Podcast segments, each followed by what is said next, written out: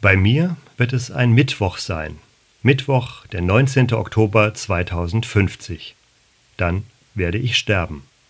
Zumindest wenn es nach der amerikanischen Internetseite Sterbeuhr geht.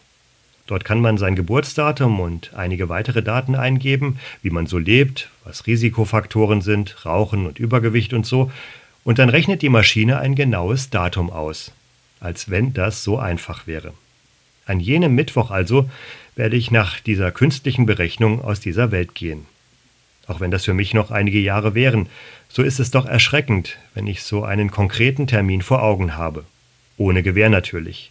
Und makaber noch dazu, wenn die Uhr auch noch langsam und sichtbar Sekunde für Sekunde abläuft.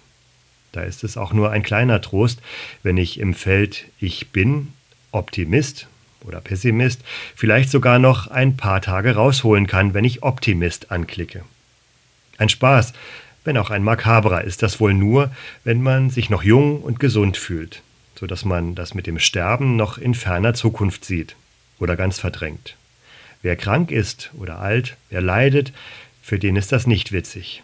Das Memento Mori, das Bedenke, dass du sterben musst, liegt aber trotzdem über jedem. Wer weiß schon, wann die Stunde schlägt und wie es dann sein wird. Ein Trost ist es, wenn man sich in guten Händen weiß, ein gutes Leben führt, zufrieden ist mit sich und der Welt, und wenn man glauben kann, dass mit dem Tod nicht alles aus ist.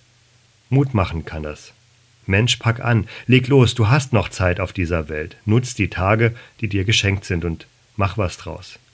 Nicht weil später alles vorbei ist, sondern weil du dich fit machen kannst für das, was kommt wann und wie es dann in Gottes Namen dann auch sei.